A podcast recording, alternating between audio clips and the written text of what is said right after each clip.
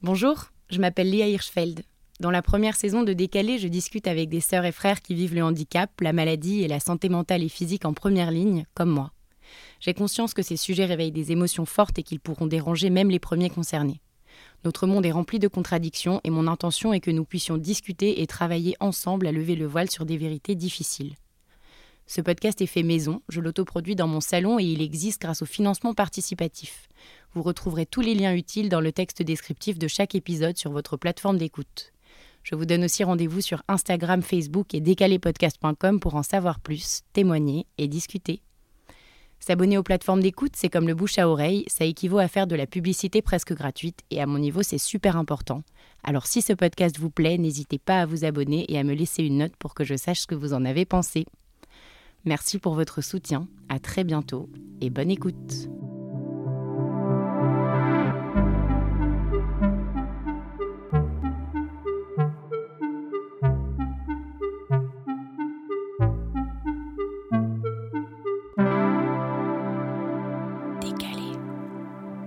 Je suis avec Clémentine, qui est la fille d'amis de mes parents. On se disait que c'était quand même marrant qu'on se soit jamais rencontrés euh, avant euh, décalé, puisque euh, on a une histoire quand même très très semblable. Nos frères font de la peinture ensemble, nos parents dînent ensemble souvent. Enfin bon, il manquait plus que nous.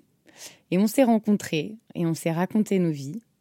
Et on va continuer à le faire devant ce micro. Bonjour Clémentine. Bonjour Léa. Tu as déjà dit beaucoup de choses. Je m'appelle donc Clémentine. J'ai 35 ans. J'ai grandi à Paris, euh, en... dans le centre de Paris, dans le 9e arrondissement. Euh, et je suis l'aînée d'une famille de trois enfants. Et l'aînée de loin, euh, j'ai 6 ans d'écart avec mon frère, dont on va parler, et 10 ans avec ma petite sœur, Léa. Comme toi, ça fait d'autres points communs. et euh, je suis avocate. Voilà, je crois que tu sais tout. Quel âge tu avais quand Paul est né? Alors, quand Paul est né, j'avais 6 ans. Et c'était vraiment euh, l'attente de ma vie d'avoir un petit frère ou une petite sœur. Donc, ça a été un jour très, très émouvant. Je me souviens très, très, très précisément de la, euh, de la, du jour où je suis allée à la maternité pour euh, rencontrer donc euh, mon petit frère Paul et de toutes les étapes avec mon père qui est venu me chercher. J'avais dormi chez une amie de mes parents. et puis on est allé chercher une grande corbeille de fruits. J'étais arrivée, j'avais vu ce tout petit, petit, petit bébé qui était mais vraiment hyper mignon, mais qui avait un strabisme. Je pensais même pas que c'était c'était possible de naître avec euh, les yeux qui louchent comme ça, qui se disent merde. Enfin, ça rajoutait vraiment à sa mignonnerie parce qu'il était à croquer. Mais je dois dire que c'était euh, assez insolite. Et d'ailleurs, c'était très mignon parce que très rapidement, euh, encore une fois, j'ai toujours pas vu de bébé aussi précoce à ce niveau-là, mais à six mois, il avait des lunettes des lunettes en, complètement désarticulées en caoutchouc avec des énormes scotch euh, sur les verres au milieu pour l'empêcher de loucher. Donc c'était euh, c'était adorable. Mais je dois dire que à partir du moment où il a débarqué euh, dans notre famille, les choses n'ont plus été du tout pareilles. Donc les comment dire En fait, dès le début, dès le début, il n'a pas fait comme tout le monde. Vraiment pas. C'est-à-dire que c'était donc bon, ce petit strabisme très mignon, c'est anecdotique, mais peut-être finalement, euh, c'est des choses qui se retrouvent, euh, je sais pas, euh, chez les, chez les jeunes enfants avec le type de pathologie qui, dont on parlera. il ne s'alimentait enfin, que très peu. très mal. Donc, si mes souvenirs sont bons, parce que c'est vrai qu'on me verbalisait pas trop les choses, il faisait une forme de d'un peu d'anorexie du nourrisson. Donc euh, c'est quand même euh, les repas devenaient un cérémonial euh, incroyable où il fallait l'occuper avec des tonnes de magazines. Alors il ne voulait que certains types de magazines, ça c'est il était déjà un peu plus grand, que des magazines d'automobile. Bon résultat il était absolument incollable à, je pense, il savait à peine parler incollable sur tous les modèles de voitures qui existaient au monde. Mais euh, c'était un, un vrai sujet. Je pense que ça a été un vrai sujet pour ma mère, surtout à la naissance. Euh, parce que euh, si mes souvenirs sont bons, encore une fois, ça reste des choses assez floues, ça a suggéré une petite hospitalisation pour reprendre, voilà, pour le remettre un peu sur les rails et tout. Mais parce qu'il y avait vraiment un souci, peut-être des, petites recherches à faire sur le fait qu'il bah, voulait garder aucun repas. non seulement c'était dur de lui faire manger quoi que ce soit, mais en plus, derrière, c'était un peu. Voilà beaucoup de régurgitation, etc. Et ça a duré très longtemps. Et aujourd'hui, c'est un ogre. je dois dire que il mange euh, énormément. Enfin, c'est un grand gaillard très costaud. Euh, voilà, donc ça ne préjuge de rien, mais c'était euh, un, gros sujet. voilà, donc ça c'est vraiment pour le, les, les, petites anecdotes. Enfin, il y en a un milliard, hein, mais comment Paul a planté le décor assez rapidement. Voilà. Et comment tu vivais, toi? Est-ce que c'est un truc dont tu parlais à tes parents ou tu t'observais ça un peu d'un œil euh, Non, alors euh, moi je crois que j'étais très gaga de mon petit frère. Je me souviens, euh, tu sais, l'espèce d'impatience de rentrer de l'école pour retrouver le, le petit nourrisson qu'il était, etc. et puis, j'ai pas de souvenir de trouver ça compliqué ou anormal. Il me faisait marrer en fait.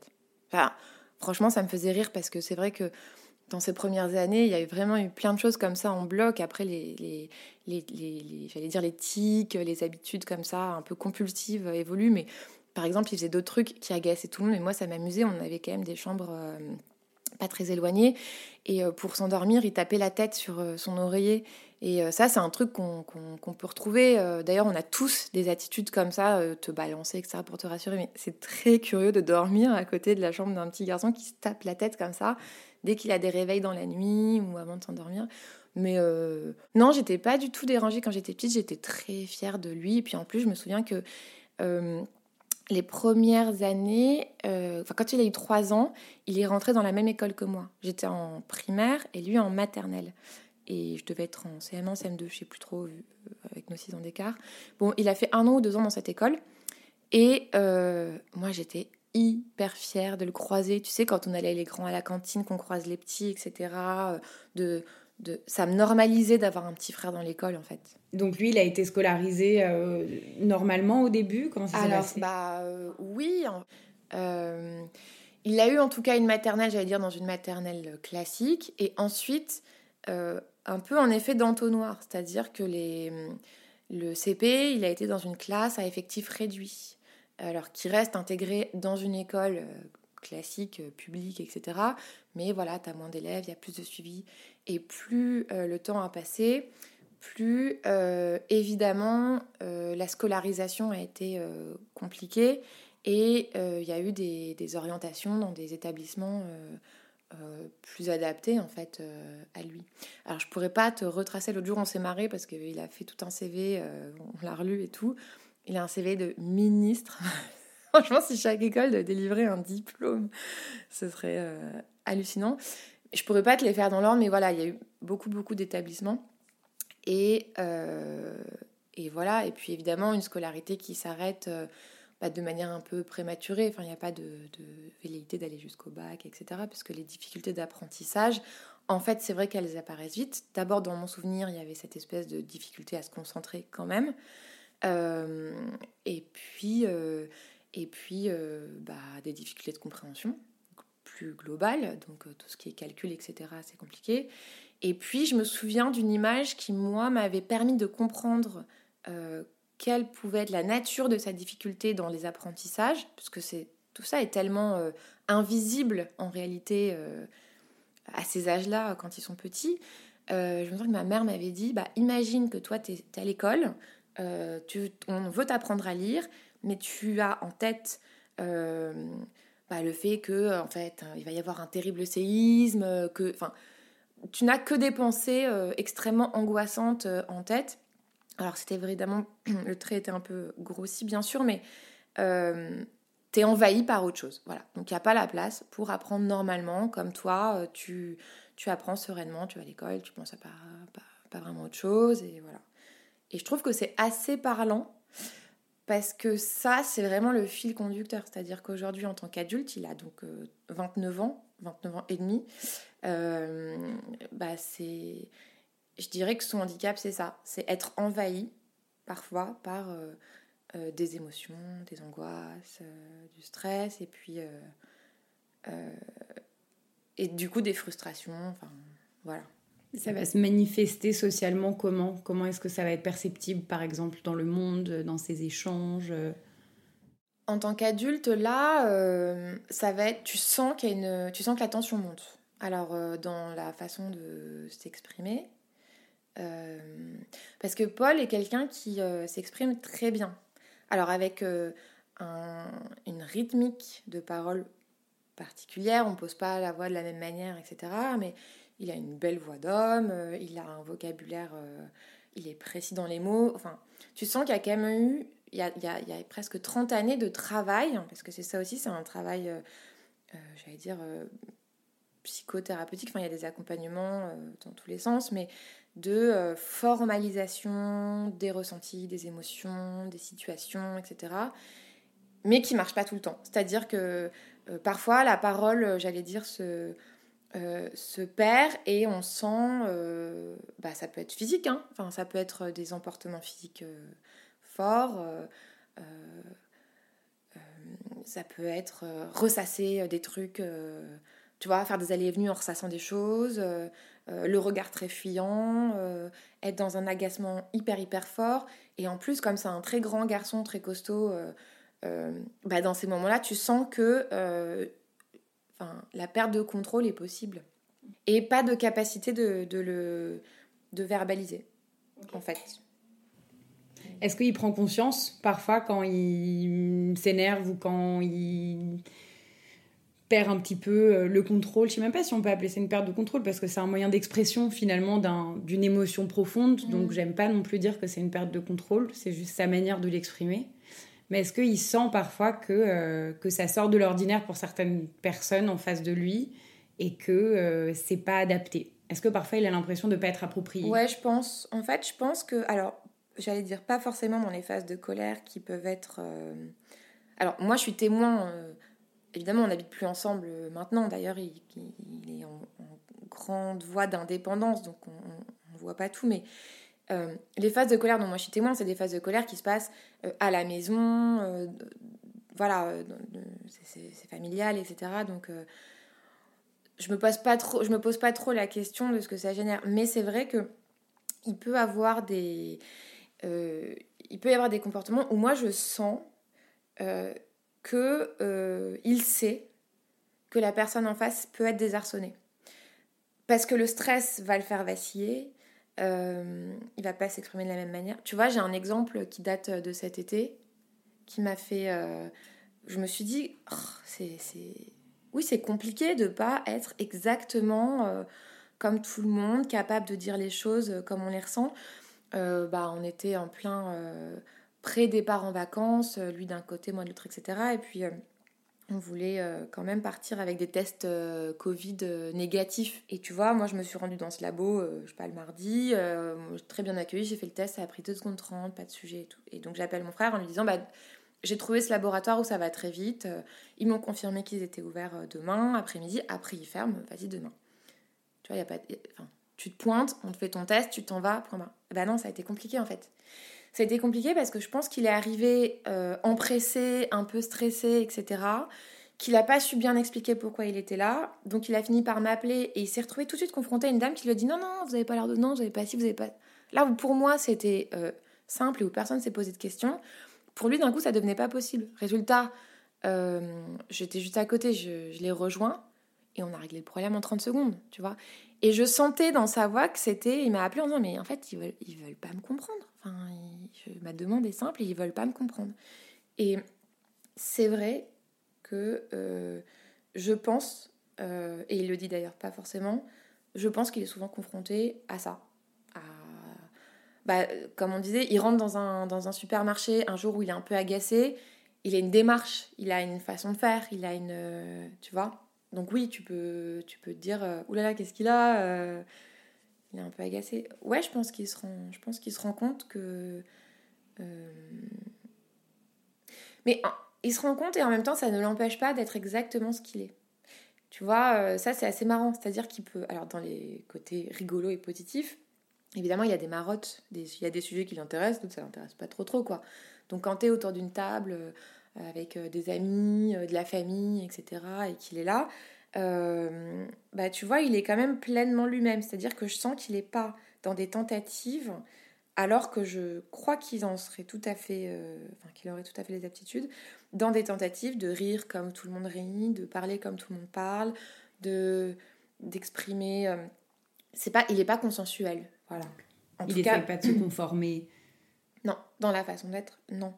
Et, euh, et euh, ouais, tu vois, il a son rire tout à fait particulier. Euh. parfois, tu dis, oh, voilà, redescend dans ton. Bon, bah voilà, c'est comme ça, c'est sa façon de.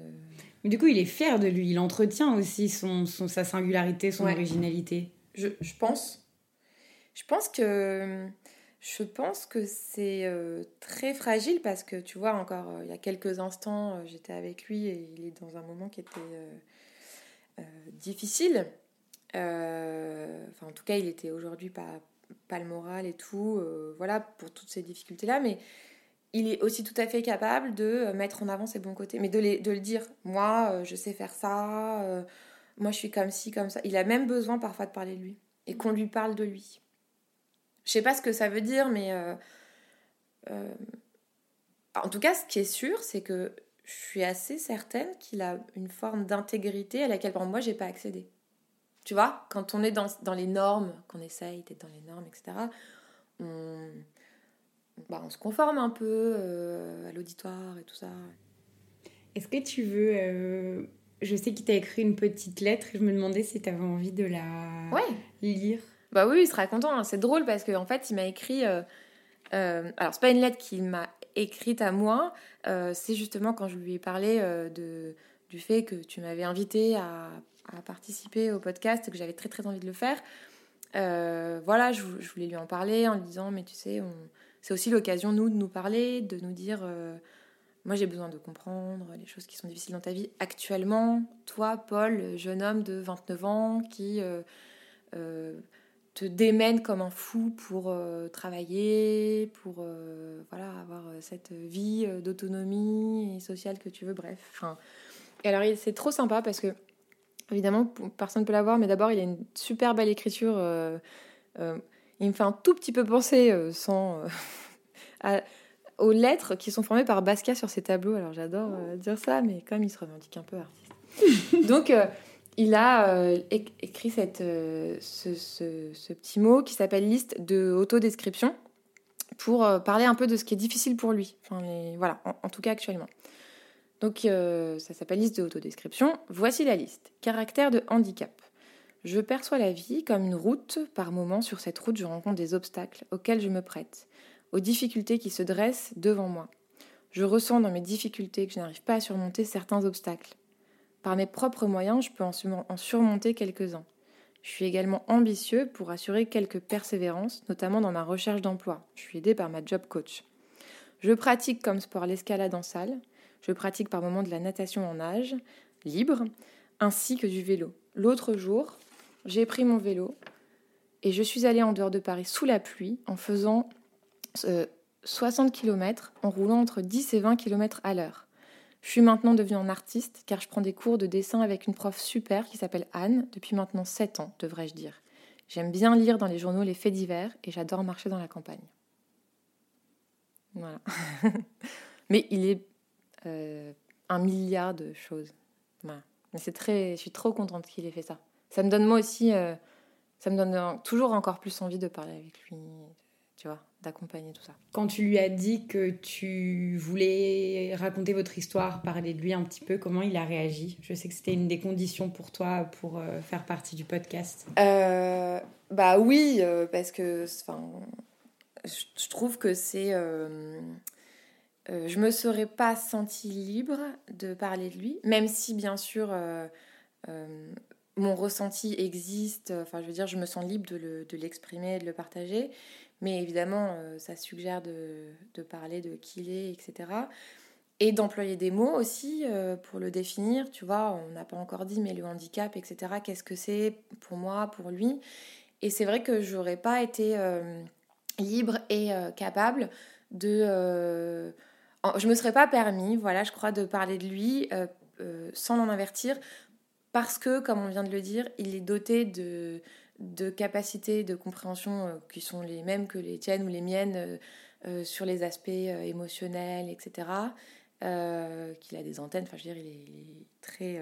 c'est un être extrêmement sensible et sensé aussi. Euh, donc, euh, bah, peut-être qu'il écoutera, enfin même euh, ça pourrait me faire plaisir, et j'ai envie qu'il soit d'accord avec ça. Et puis c'était aussi l'occasion, je crois, de... Bah, tu vois, ça m'a fait me poser des questions sur la relation qu'on pouvait avoir, qui n'était pas toujours, qui n'est pas rectiligne. Il y a des grands moments d'éloignement, des moments où on se rapproche. En ce moment, on est plus, plutôt, je crois qu'on se raccroche un peu. Et, et je me suis dit, c'est vrai, peut-être je communique pas assez avec lui. C'est quoi ses difficultés, ses obstacles? C'est un adulte, c'est un jeune homme de bientôt 30 ans qui se retrouve quand même confronté à un, souhait de travailler, euh, des envies d'indépendance. Euh. donc comme n'importe quel euh, jeune de 30 ans, sauf que pour lui, bah, ça va être limité à certains secteurs, etc. Et en fait, il a hyper bien réagi. C'est vrai que j'avais du mal, en fait. Je me disais comment il va réagir quand on va parler du mot handicap. Alors toi, c'est pas le mot que tu emploies, on parle de décalé, etc. je suis complètement d'accord avec toi. Il n'empêche que euh, euh, bah, le mot handicap existe et, euh, et lui-même l'emploie. Mais on l'emploie, je crois, en tout cas moi, par rapport à une... dans une sphère particulière. C'est-à-dire que il est pour moi handicapé aux yeux des institutions qui sont compétentes, en fait, tu vois, la MDPH, etc. C'est-à-dire qu'on te parle de taux de handicap. finalement, c'est une terminologie pour euh, quantifier un état, etc. Mais, donc c'est presque juridique, j'allais dire, comme euh, terme. Et on navigue en plus entre plein d'autres notions euh, de, sur les problématiques, dire d'autonomie, etc. Tu vois. Officiellement, c'est un statut. C'est un statut. Exactement, c'est un statut. Et en même temps, vraiment euh, très très sincèrement, autant je peux dire qu'il y a plein de choses chez lui euh, qui sont euh, propres à lui et qui sont évidemment pas des traits de caractère qu'on retrouve chez les uns chez les autres. Et voilà ça va piocher dans plein de types je pense de de, bah, formes de handicap justement d'ordre psychologique. Mais moi je le définis jamais comme une personne handicapée parce que euh, alors pareil, décalé, ça veut dire mille choses, mais tu le mets au milieu d'une pièce, oui, il est décalé en fait. Tu vas pas forcément voir le... Tu vas pas forcément dire ah il y a tel handicap ou tel handicap. En plus les gens ils ont envie de savoir. Tu sais on a besoin d'avoir des, définitions.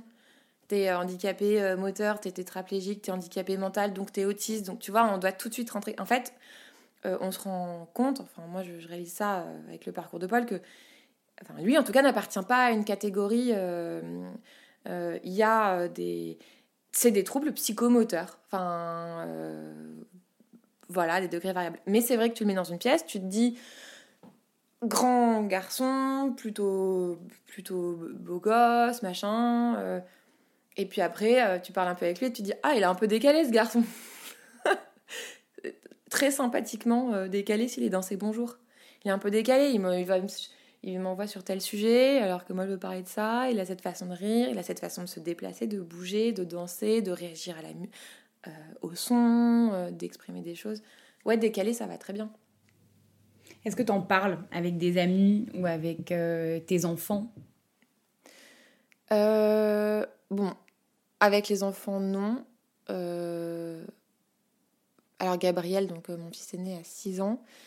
Et lui, euh, c'est génial, hein, il adore, il adore mon frère. C'est son oncle euh, qui lui fait faire euh, quatre fois le tour de la maison sur les épaules, etc., etc.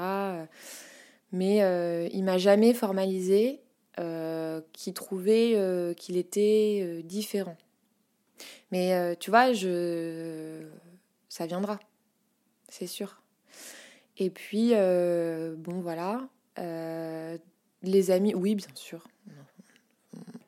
On en parle parce que c'est vrai que bah, ça, ça, ça génère des angoisses en fait. Quand tu es euh, frère ou sœur. De, des angoisses de. Parfois, t'aimerais un peu alléger les choses, quoi. Même, euh, t'aimerais bien que tes parents ils pensent à autre chose, euh, t'aimerais bien que ce soit plus un sujet, en fait. Parce que c'est vrai que ça, on n'en parlait pas, enfin, j'en ai pas parlé tout à l'heure, mais c'est sûr que quand t'as un, un petit enfant euh, avec certains types de handicap qui fait irruption dans une famille, et ben, évidemment, la vie de la famille, elle s'organise un peu différemment. Et puis les esprits sont occupés un peu différemment. Tes parents, ils sont préoccupés. Hein. Enfin, donc toi, tu te mets dans une autre case aussi, ça te définit aussi d'une certaine manière. Ça te... Je pense que justement, on parle de normalité, moi, ça me met dans une case de grande normalité, de recherche peut-être de grande normalité. De, ah, il faut que ça roule, hein. faut pas... Tu vois Même si j'ai une famille très attentive et à l'écoute, il n'y a pas d'injonction, mais quand même, faudrait pas peser plus. Je reconnais qu'en tant que frère ou sœur, euh, quand on est plus jeune, il n'y a pas de il n'y a pas de place. Euh, enfin, on n'a pas beaucoup d'outils, tu vois. Lui était dans un monde qui m'était fermé, d'une certaine manière. Donc lui était confronté à des, à des choses que, que, moi j'ignore, tu vois. Euh, bah oui, tu fais des. Tu as un suivi psychomoteur pendant très longtemps, euh, tu as un suivi psychothérapeutique tout le temps. tu vois, et par exemple, moi j'ai toujours entendu parler de ces médecins je connais les noms par cœur. C'est comme des gens qui font partie de mon décor. Je ne les ai jamais vus, tu vois. Donc il y a toute cette dimension-là qui échappe. Donc je trouve que c'est générateur d'angoisse et d'anxiété, puisque tu auras envie de savoir. Euh, et contrairement à ce que certainement euh, ont comme intention les parents, ça te libère pas. Hein. Enfin, c'est pas ça qui te permet toi de d'aller gambader sans souci dans ta cour de récré. c'est au contraire. Au contraire, en fait, toi, ton frère, tu vis avec lui. Donc, euh, un, tu vois tes parents euh, dans l'inquiétude, tu vois aussi ton entourage, les réactions, parce que tu as des gens qui t'en parlent de manière plus ou moins sympa. Hein. Euh. Tu as des gens qui prennent plaisir à voir aussi que c'est un sujet pour tes parents. ah ouais, attends, tu vois, c'est, le, petit, le petit caillou dans la chaussure. Enfin, bref, et, et, et puis aussi, il y a l'aspect où toi, tu aurais besoin d'en parler. Enfin, tu aurais besoin de dire c'est pas toujours facile en fait d'avoir un frère euh, qui, euh, euh, qui tape la tête tous les soirs, qui bat des mains quand il est à table et qui, qui a des, des, manies pas possibles, qui veut pas manger, qui fait des crises, qui se roule par terre, qui est sujet d'inquiétude, qui avance pas normalement dans sa scolarité, qui voilà, tu vois. Et puis il y a des angoisses. Qu'est-ce qui se passe dans le futur pour ces jeunes adultes quand bah, ils n'arrivent pas à trouver du travail? Tu vois, par exemple, là, mon frère, euh, il, travaillait, alors euh, le travail pour lui, c'est euh, par l'intermédiaire des AT ou en tout cas de structures qui sont des structures de, évidemment d'aide aux, jeunes adultes handicapés qui veulent travailler. Donc c'est tout à fait particulier. Mais il a toujours souhaité travailler et c'est ce qu'il a toujours fait, enfin, de manière assidue, régulière, responsable. Enfin, c'est vraiment un, un, environnement qui le rassure. Et là, alors, je sais pas bien si c'est l'effet du bah, la crise, euh, le confinement, la crise sanitaire, etc. Mais le fait est qu'il s'est retrouvé euh, sur le carreau de manière un peu brutale à la fin de l'été. Et, euh, pour lui, bah, c'est terrible parce que parce que lui aussi, en fait, il a le souhait de se normaliser d'une certaine manière. Donc, travailler, gagner un peu d'argent, emménager seul dans son studio avec bon, tout ce que ça recouvre aussi après d'assistance et tout, hein, ça se fait pas euh, si simplement. C'est très important. Et donc quand tout ça s'arrête, il est très démuni, il est très angoissé. Et euh, voilà, là en ce moment, il traverse un peu ça parce que bah, parce que trouver un job, il suffit pas d'envoyer un CV et de rencontrer des gens. C'est d'abord, tu as 99% des jobs qui sont pas accessibles parce que tu es handicapé, parce que tu pas la formation qu'il faut. Donc il te reste 1% des... J'exagère peut-être, mais en tout cas, le, le, l'interstice est vraiment très très mince dans lequel te faufiler. Et puis là, tu rentres dans un monde tout à fait particulier, bah, les ESAT, etc. Tu es rattaché toi à une structure, mais on te détache auprès d'entreprises. Et puis tu es en plus, euh, là, euh, son dernier emploi, il était très heureux parce qu'il était euh, aux côtés de... Bah, il avait un supérieur, en fait, qui, qui, qui, t'accompagne, qui te, là en l'occurrence, qui te valorise, qui te donne confiance. Ça donne confiance de travailler et que ça se passe bien. Et lui, ça s'est toujours très très bien passé. Et là, tu vois, quand je dis que c'est compliqué, c'est que tu dois postuler, c'est-à-dire remplir tout un espèce de dossier administratif où tu dois justifier de qui tu es, ton handicap, ce que tu as fait, etc. En fait, tu dois toujours déployer une énergie folle pour faire que ton quotidien soit rempli de choses intéressantes. En tout cas, Paul, par exemple, c'est vrai qu'il y a beaucoup de périodes de creux comme ça. En plus, plus tu grandis, moins tu es, encadré aussi. Enfin, à un moment, l'éducation, ça, ça s'arrête. Tu dois trouver tout le temps par toi-même la suite. ce qui vient après, il y a un job qui se finit, qu'est-ce qui, qu'est-ce qui se passe plus tard, quoi. Donc ça, c'est vraiment angoissant. Et il y a des périodes de creux. Et, euh, lui, tu vois, euh, je, dois dire que ce qui le caractérise, c'est que forcément, quand t'as pas 50 euh, milliards d'amis, etc., bah, tu dois apprendre à faire des choses par toi-même. Si tu veux sortir de chez toi et de ton canapé et t'intéresser au monde extérieur, ce qui est son cas, bah, faut accepter de faire des choses seul. Et donc, euh, moi, je suis sidérée de voir que euh, il est capable de prendre son vélo pour aller rouler des kilomètres et des kilomètres, même en dehors de Paris, tout seul. parfois, il traverse Paris à pied pour aller nager dans une piscine qui est dans le 15e arrondissement, alors qu'il habite dans le, dans le 9e. il il a des passions qu'il qu'il vit tout seul, pour, que ce soit pour des artistes, il va à des concerts tout seul. évidemment, parfois il fait des choses avec des amis, hein, mais il n'attend pas. Il a cette capacité de ne plus attendre que les autres soient présents. Non, il a envie de faire un truc, il va, il le fait quoi. Et il le fait avec euh, euh, un enthousiasme qui me sidère. C'est-à-dire que moi, franchement, euh, aller toute seule à un concert au Zénith, pour le coup, non, je, sais pas que je suis pas capable, ça m'enthousiasme pas trop. Et je trouve ça fou cet élan qu'il qu'il déploie. Voilà. donc ça, c'est des grandes.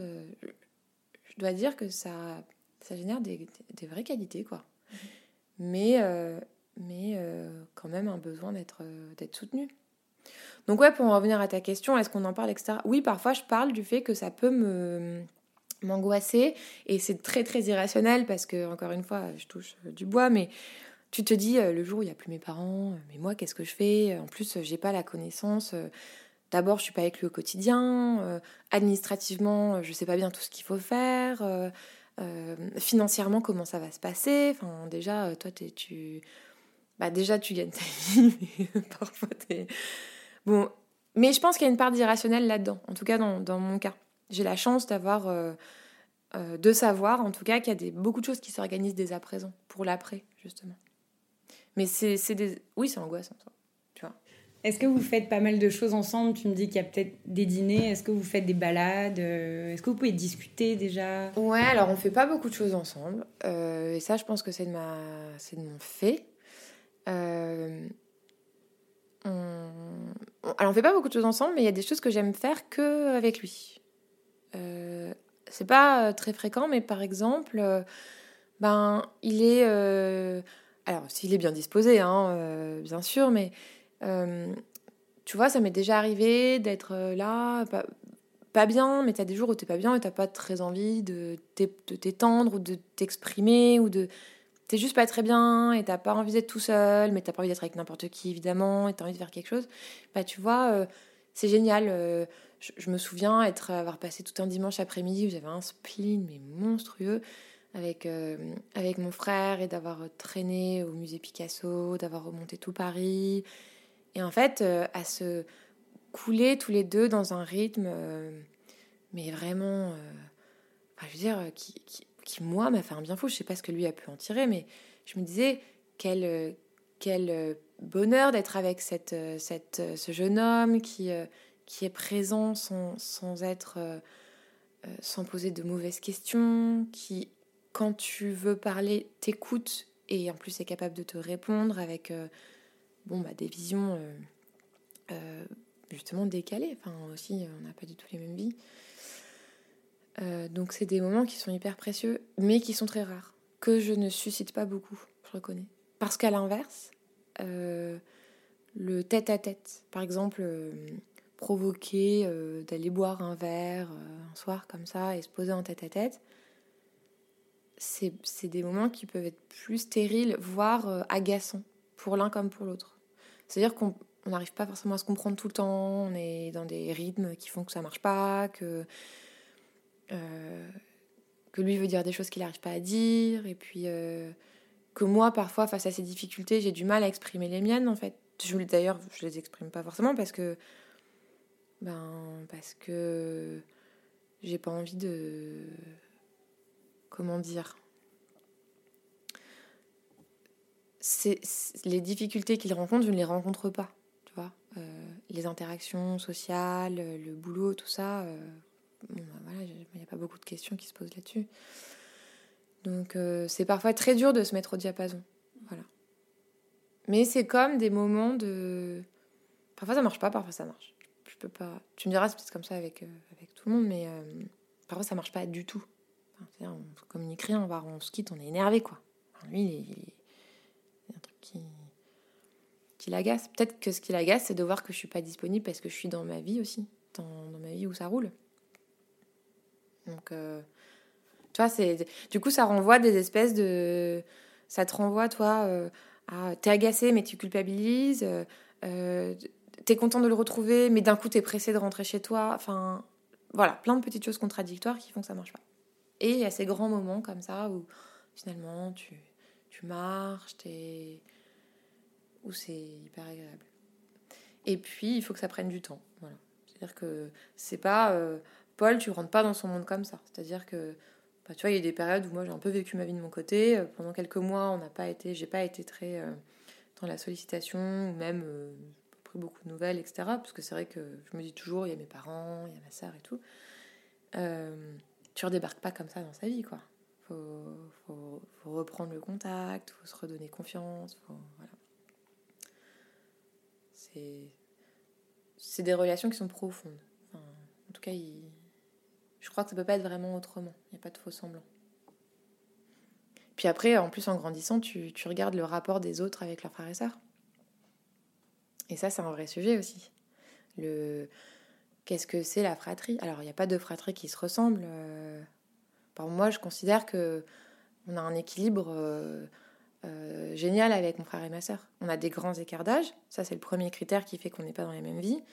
Mais aussi, ces écarts d'âge font que c'est un peu dépassionné comme rapport. C'est-à-dire qu'on n'est pas sur les mêmes sujets.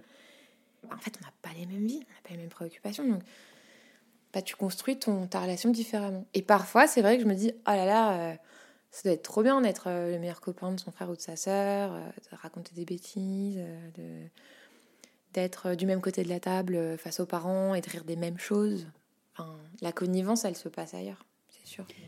Alors si justement le, noyau familial fait face à ces, tous ces différents paramètres, est-ce que tu ne penses pas que la société a un rôle à jouer, et notamment l'école? Est-ce que tu ne penses pas qu'il doit y avoir, par exemple, à l'école euh, un, peut-être un, un, un, espace de parole chaque semaine? Moi, c'est un peu mon rêve, tu vois. Je me dis que, que ce serait génial qu'il y ait un espèce de classe de discussion mm. qui serait peut-être euh, modérée par euh, un psychologue, tu vois, ou, ou quelqu'un qui est qualifié, donc pas forcément une maîtresse. Je comprends que les, les, les, maîtresses ou les instituteurs ont déjà des responsabilités qui sont énormes et qui sont pas forcément là pour faire de la psychologie. Parce que, enfin, c'est souvent les réactions qu'on a, tu vois, genre les les instituts euh, sont très impliqués, euh, logiquement, tu vois, bah, avec euh, leurs élèves et avec les histoires un petit peu de chacun, mais je pense que hum, c'est hyper important de faire exister notre histoire dans le monde.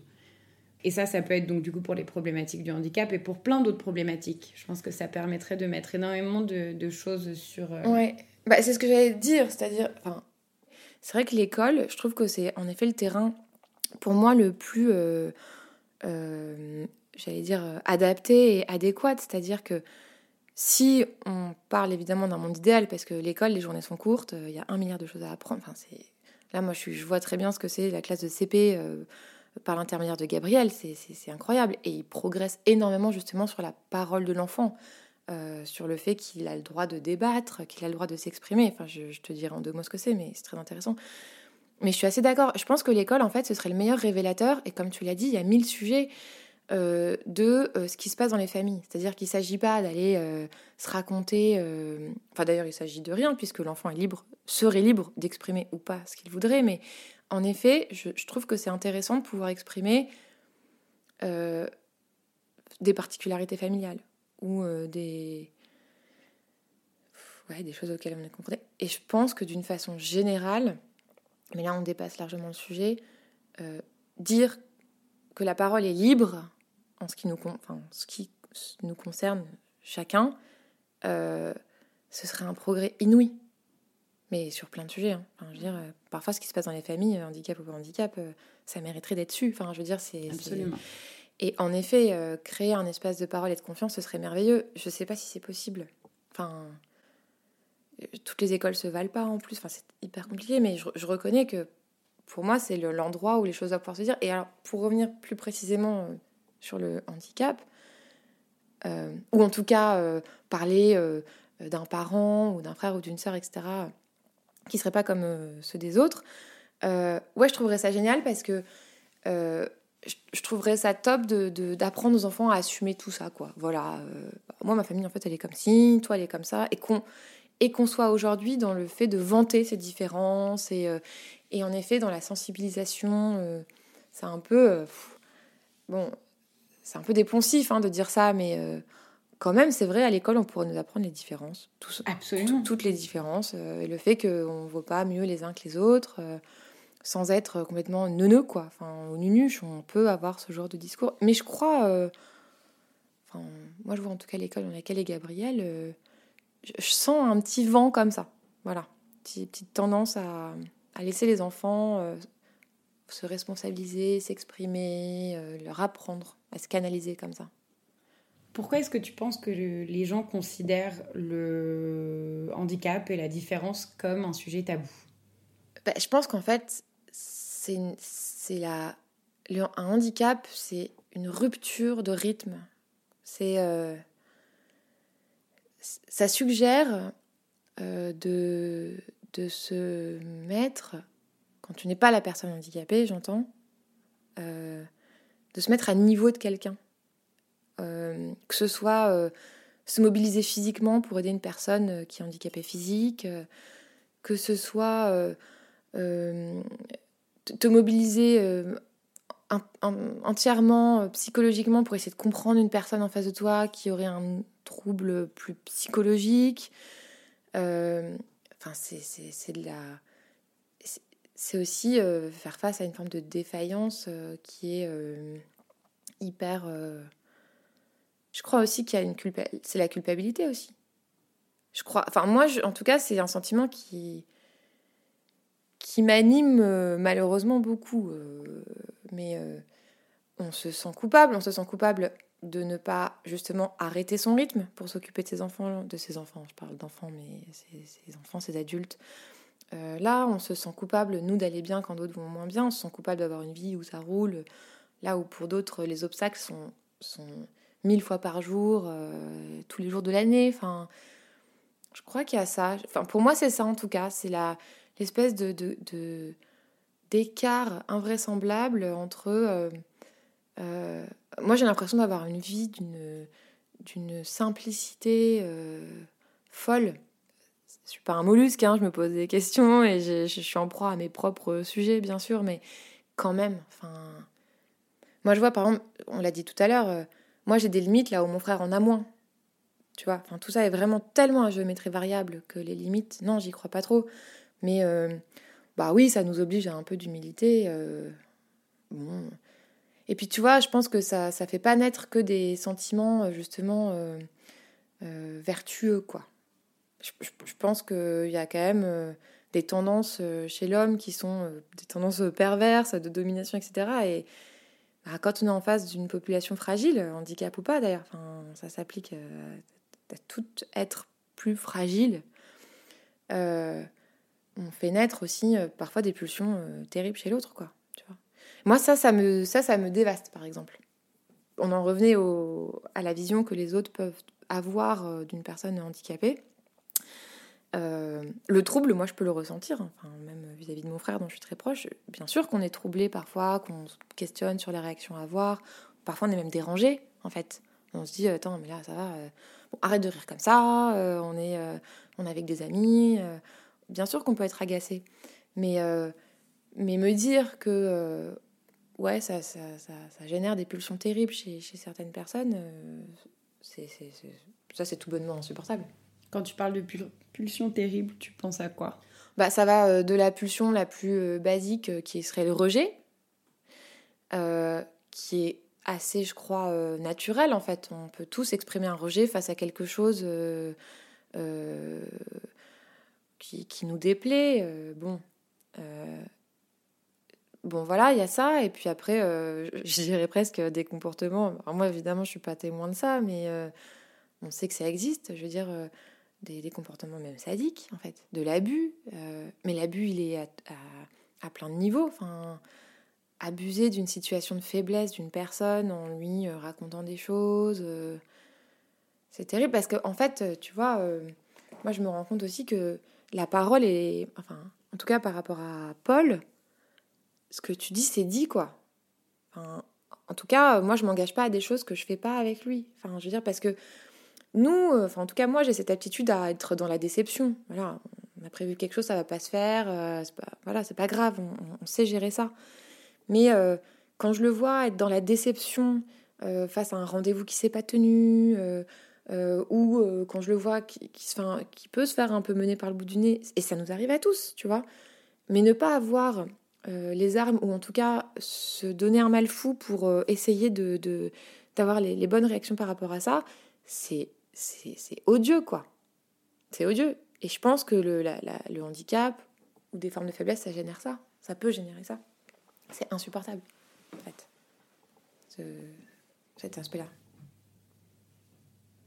De quelle manière est-ce que tu penses que les gens pourraient s'engager euh, quotidiennement, mais sans forcément s'en rendre compte? Je sais que les gens ont, ont très, beaucoup tendance, et c'est totalement legit parce qu'on a tous du boulot, on a tous des rythmes et tout.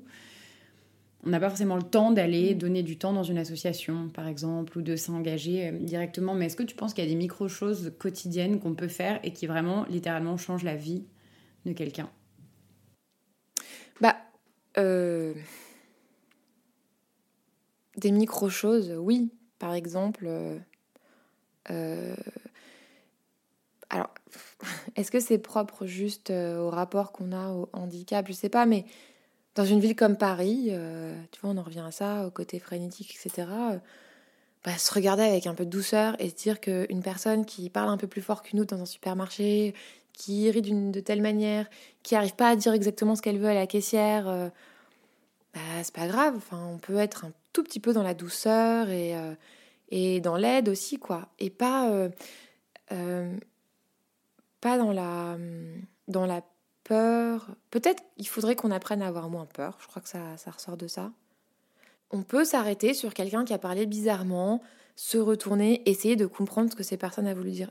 Ça arrive plein de fois de voir des gens dans la rue euh, qui sont euh, euh, qui peuvent pas bouger ou justement qui ont des, des, des, espèces de, de, mouvements particuliers qui nous inquiètent.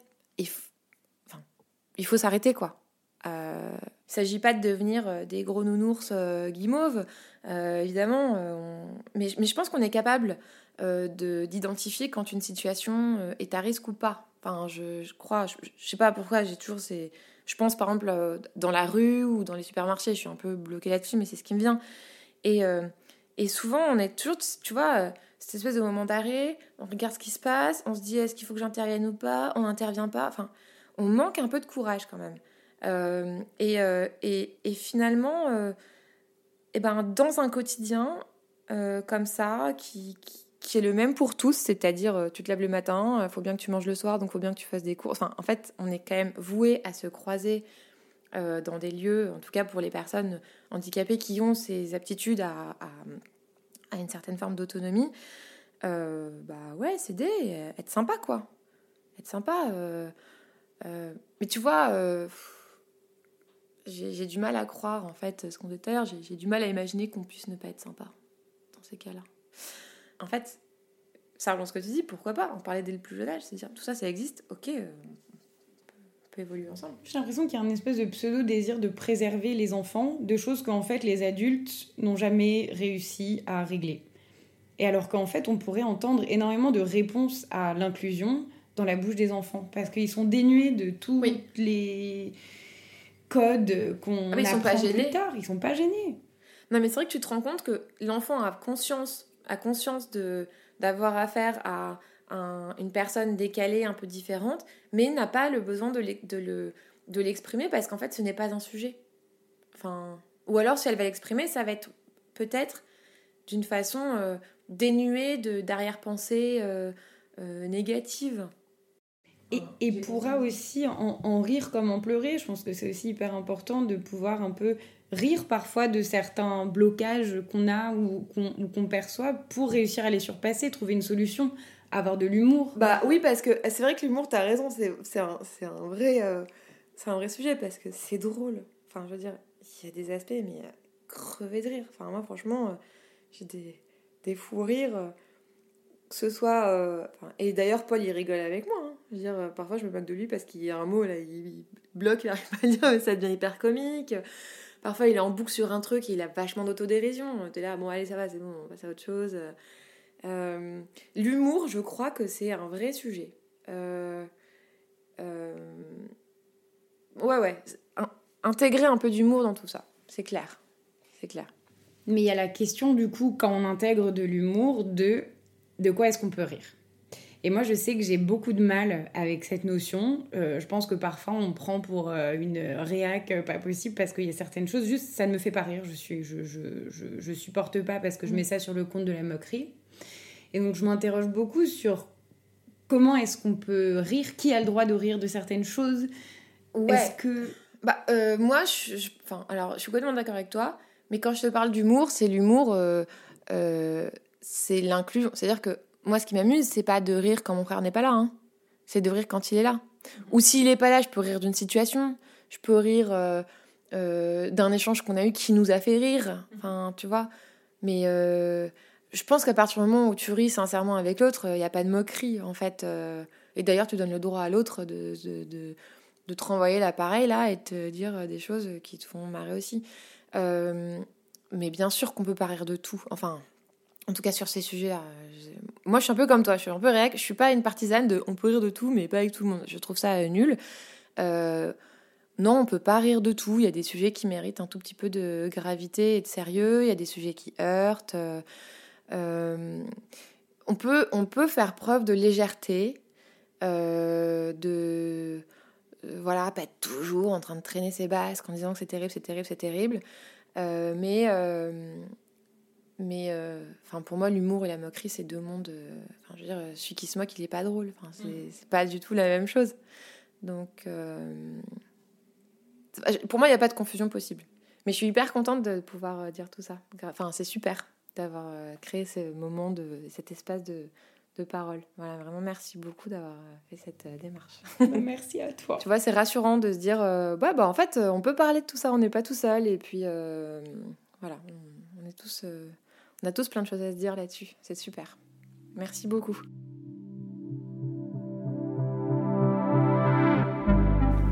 Merci Clémentine d'avoir accepté de te confier dans cet épisode de Décalé. Je suis vraiment très contente qu'on se soit rencontrés enfin.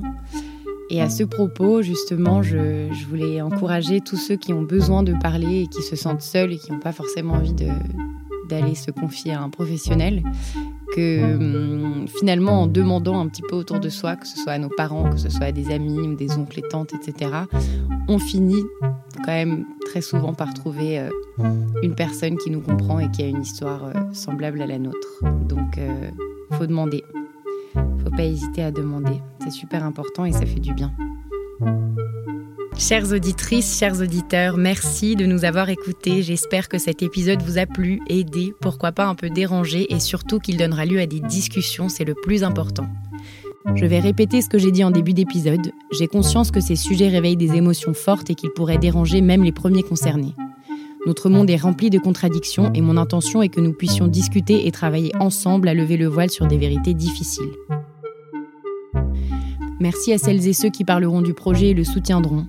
Merci Germain Calsou, mon allié son, pour tes idées et ton enthousiasme. Je vais m'arrêter là pour les remerciements audio, mais la suite ainsi que tous les liens importants sont dans le texte descriptif de chaque épisode sur votre plateforme d'écoute. C'était Léa Hirschfeld sur Décalé. N'oubliez pas de vous abonner et de me partager vos impressions. Et à très bientôt pour les prochains épisodes. Bye